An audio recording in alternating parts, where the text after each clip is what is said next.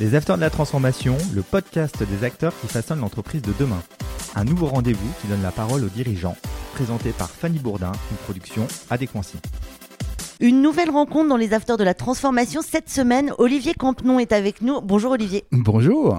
Vous êtes CEO chez Lefebvre Saru, un groupe d'édition et de formation innovant. Vous êtes aussi président de la Chambre franco-britannique.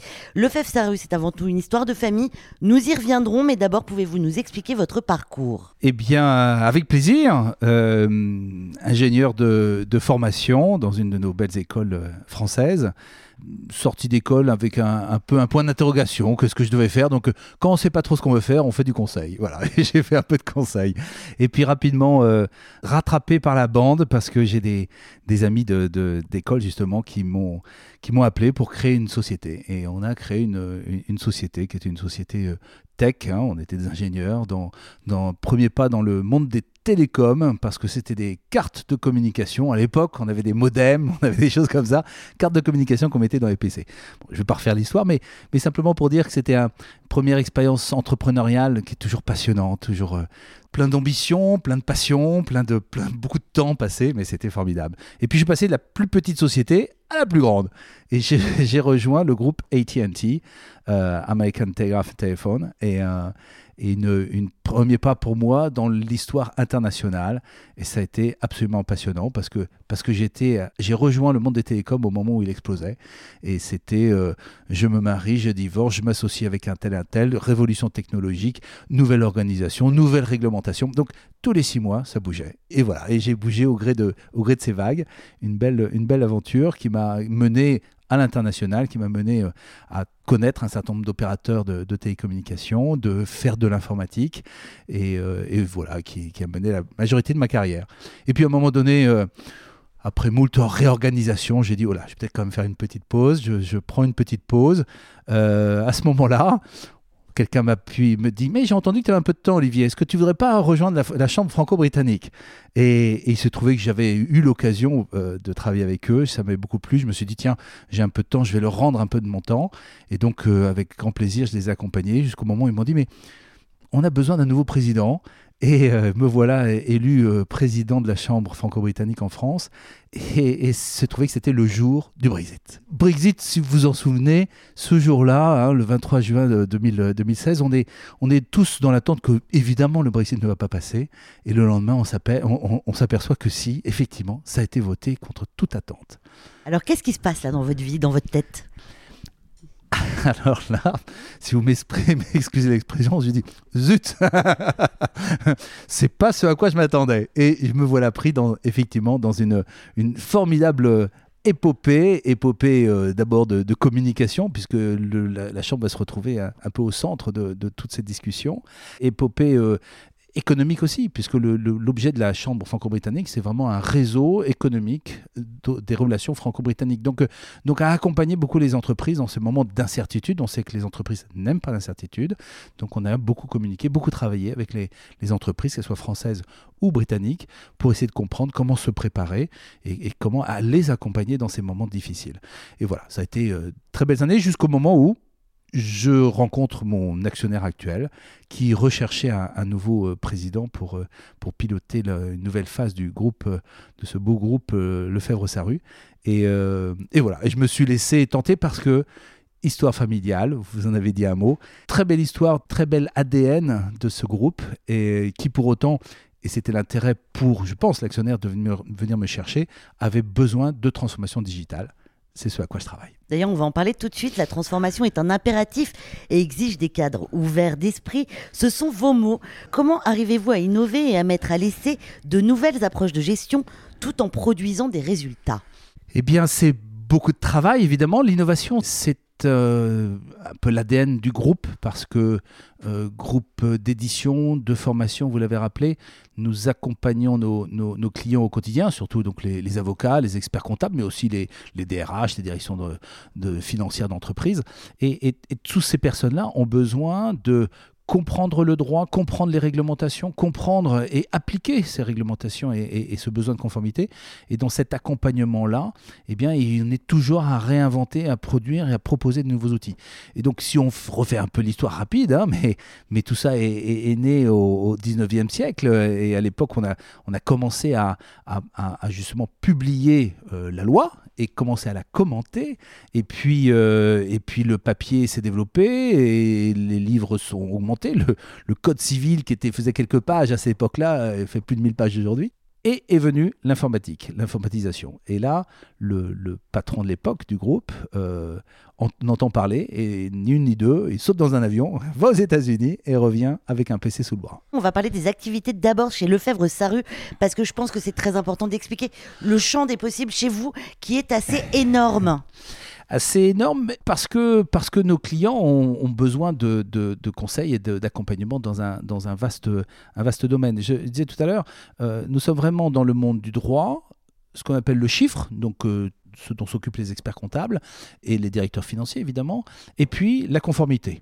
Alors, je vais prendre juste deux exemples simples la conformité, sans doute avez-vous entendu parler de, cette directive, de cette réglementation RGPD, la réglementation générale de protection des données, qui est imposée à toutes les entreprises, qui nous protège nous en tant qu'individus dans dans l'usage que peuvent faire les entreprises de nos données, nos données personnelles. Eh bien, c'est toute une mécanique qui est compliquée. C'est une mécanique qui est compliquée d'un point de vue réglementation et d'un point de vue process interne. Et donc nous accompagnons nos entreprises, nos clients, en justement en leur proposant une information, mais dans l'application de cette, information, et donc avec des outils, des logiciels qui permettent de, à tout moment de s'assurer qu'ils sont compliant, conformes.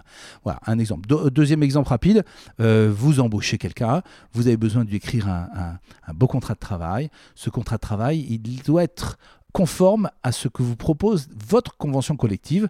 Il y en a plus de 400 en France et elles évoluent constamment. Nous sommes un des rares acteurs à les suivre et à pouvoir vous assurer qu'au fur et à mesure que vous écrivez votre contrat de travail, il soit conforme à ces conventions collectives. Comment les métiers évoluent chez Lefebvre-Saru C'est une, une évolution constante tout en respectant évidemment l'ADN de notre groupe. L'ADN de notre groupe, c'est, c'est l'excellence de nos contenus éditoriaux, puisque c'est important, ce que vous lisez dans un mémento Francis Lefebvre, ce que vous lisez dans le code d'Alloz, évidemment, il faut s'assurer que ce soit la loi et que ce soit absolument le droit. Donc, euh, donc nous avons une très forte connotation de qualité. Pour autant, au-delà de la qualité, eh ben, nous faisons de plus en plus appel à l'informatique, donc à des développeurs qui de, spécialistes de l'intelligence artificielle, qui spécialisent de la, ce qu'on appelle le, NLP, le Natural Language Processing, donc tout ce qui est l'analyse du, langage. Et, cela, ce sont de nouveaux talents, de nouveaux métiers que nous accueillons au sein du groupe. Est-ce que c'est une transformation justement de ces métiers qui est compliquée à faire? Je vous mentirais si je disais que c'était simple, mais c'est ce qui rend la chose passionnante. C'est ce qui rend la chose passionnante. Euh, parce que effectivement, nous sommes euh, un groupe, euh, en, deux mots, nous sommes une, ce qu'on appelle une ETI, entreprise de taille intermédiaire, et, nous sommes un peu plus de 2500 personnes dans huit pays européens. Donc, donc on, a, on a la chance d'être très local, parce que d'une part, évidemment, tout ce qui est réglementation, tout ce qui est loi est spécifique au pays, mais pour autant nous sommes européens parce que les outils sont les mêmes d'un pays à l'autre.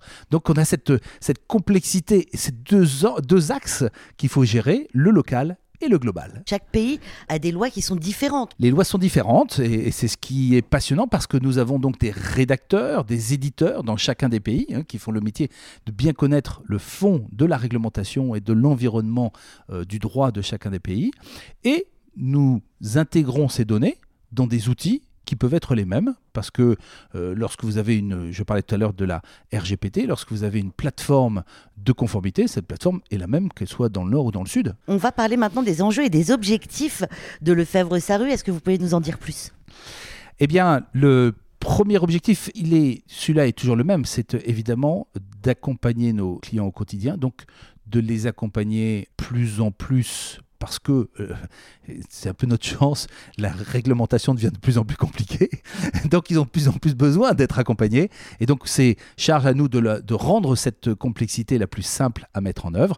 Mais encore une fois, ça demande évidemment beaucoup de, beaucoup de travail. Ça s'accompagne aussi de d'investissements qui sont assez lourds dans l'informatique, dans, dans les développements, dans les nouvelles plateformes, parce que parce qu'on a besoin d'outils de plus en plus sophistiqués. Et puis, il y a un pan un des éléments dont je pense qu'en France on peut être fier, euh, c'est tout le pan environnemental. Je pense que la, France a, pris un, vrai leadership au niveau européen, voire au niveau mondial, dans la, prise en compte de, l'environnement et de ce que cela signifie pour l'entreprise. Alors je pense que tout le monde a entendu parler de, la, loi Pacte, la loi et la mise en place de la raison d'être. Ce sont des choses qui sont pour moi, en tant que chef d'entreprise, et, avec tous les autres chefs d'entreprise avec qui je discute, et y compris avec, euh, avec nos, amis du, réseau de la Franco-Belgique Chamber, euh, on, sent bien qu'il y a une vraie prise de conscience autour de ce thème-là. Et donc le thème de la RSE, la responsabilité sociétale et environnementale, devient vraiment important. Et en objectif, c'est une chose que de la définir, c'est une autre chose que de l'appliquer. Et donc nous travaillons actuellement à, à, tout ce que cela peut donner comme, comme concret pour chacun de nos clients et chacun de nos collaborateurs. Une maison d'édition sans papier? Vous savez sans doute qu'un gros point d'interrogation existe encore. Est-ce que la production du papier produit plus de carbone que une bonne, euh, une bonne base de données dans un centre qui serait pas bien situé et qui coûterait très cher en énergie. Voilà un bon débat sur le, le, problème de carbonation de, de, de la fabrication de l'information. Les prochaines actualités de Lefebvre-Sarru, quelles sont-elles? Eh bien, nous avons euh, une année 2021 qui a été une belle année euh, avec, comme pour beaucoup, euh, ce que j'entends, hein, un beau rebond en, en, 2021. Donc 2022 va, va continuer sur cette voie-là. Et en 2021, ça nous a permis aussi de nous développer en, par acquisition. Nous avons euh, réalisé deux acquisitions, une acquisition dans le monde justement de l'environnement. Euh, et, ça c'est important parce que encore une fois la, les, la réglementation évolue beaucoup dans ce monde-là. Donc on, est vraiment dans notre rôle hein, d'accompagner les, entreprises dans leur capacité à répondre à ces à ces règles environnementales et une acquisition, un éditeur en Allemagne, parce que c'est l'Allemagne est le premier marché pour l'édition juridique. La France est en numéro 2, hein, sur le, je vous rappelle, rassure. Mais, mais donc l'Allemagne a un, un, un, beau marché, un grand marché, sur lequel nous, donc, nous consolidons notre, notre présence avec, euh, avec grand plaisir. Et donc nous allons continuer dans cette voie-là et nous sommes à, continuellement à être à la recherche d'acquisition. Qu'est-ce qu'on peut souhaiter à Lefebvre-Sarru dans les prochaines années? De continuer à être cet acteur européen qui a un rôle citoyen. Le droit, vous le savez, est un langage, c'est un langage économique qui est très important. La réglementation, les conformités, ce sont autant d'éléments qui donnent toute une valeur à l'Europe, à ce que nous faisons de l'Europe. Et nous pensons euh, modestement que nous avons un, rôle d'accompagnement de l'Europe en ce sens-là. Et je crois que le développement de Lefebvre-Sarru, qui, qui est connu sous chacune de ces marques dans chacun des pays, puisque, puisque par nature, l'édition, je disais tout à l'heure, est, est, est, locale. En France, c'est Lefebvre d'Alloz.